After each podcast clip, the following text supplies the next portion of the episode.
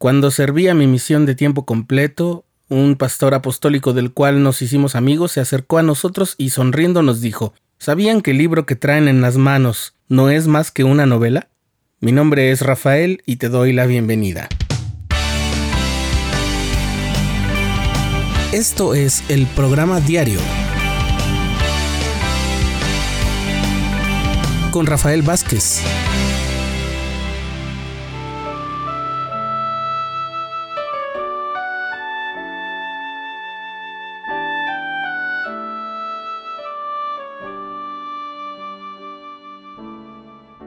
En 1932, dos años después de que la Iglesia de Jesucristo de los Santos de los Últimos Días fuera organizada, los misioneros Samuel H. Smith y Orson Hyde visitaron Conneaut, Ohio, y predicaron sobre el libro de Mormón. Un residente de Conneaut llamado Nehemias King pensó que el libro del que hablaban los misioneros se parecía demasiado a un relato de ficción escrito por su difunto amigo Solomon Spaulding años antes.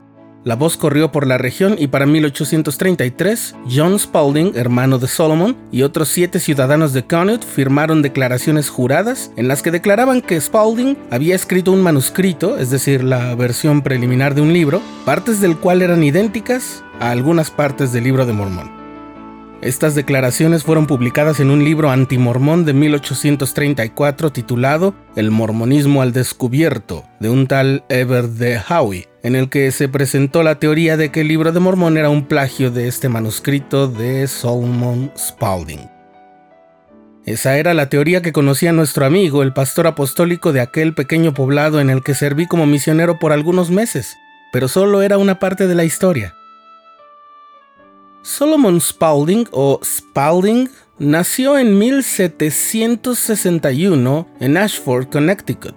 Fue miembro del ejército continental durante la Guerra Revolucionaria Americana, es decir, la Guerra de Independencia en los Estados Unidos. En 1782 ingresó al Dartmouth College en Hanover, New Hampshire, y se graduó en la generación de 1785.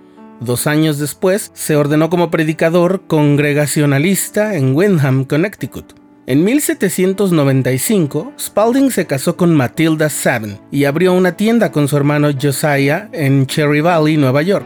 Cuatro años después trasladaron la tienda a Richfield, Nueva York, y en esos días Spalding compró un terreno y se mudó a Connet, Ohio, donde comenzó a trabajar en sus proyectos de escritura. Pero en 1812, debido a la interrupción de una guerra que ocurrió, Spalding se mudó a Pittsburgh, Pensilvania y dos años más tarde a Amity, Pensilvania, donde murió en 1816. Entre 1809 y 1812, Spaulding trabajó en una ficción histórica sobre una expedición romana que descubría el continente americano. De ese texto existe una copia inconclusa hecha a mano por el propio Solomon, que se conoce como el manuscrito de Oberlin o manuscrito de Honolulu. Es una novela de tipo histórico que pretende haber sido traducido del latín de unos rollos de pergamino hallados en una cueva a orillas del riachuelo Connet. Trata de un grupo de romanos que viaja a la Gran Bretaña y que el viento desvía hasta conducirlos a América. Uno de los romanos narra las aventuras del grupo y la historia y la cultura de los pueblos que encuentran en las Américas. Gran parte del manuscrito describe a dos naciones cercanas al río Ohio. Tras una larga época de paz entre las dos naciones, el príncipe de una de ellas se fuga con la princesa de la otra. Debido a la intriga política, la fuga resulta en una gran guerra que hay entre las dos naciones y en la pérdida de muchas vidas, pero también en la reivindicación final del príncipe y de la princesa. ¿Recuerdas las declaraciones juradas de que el libro de Mormón era un plagio del texto de Spaulding?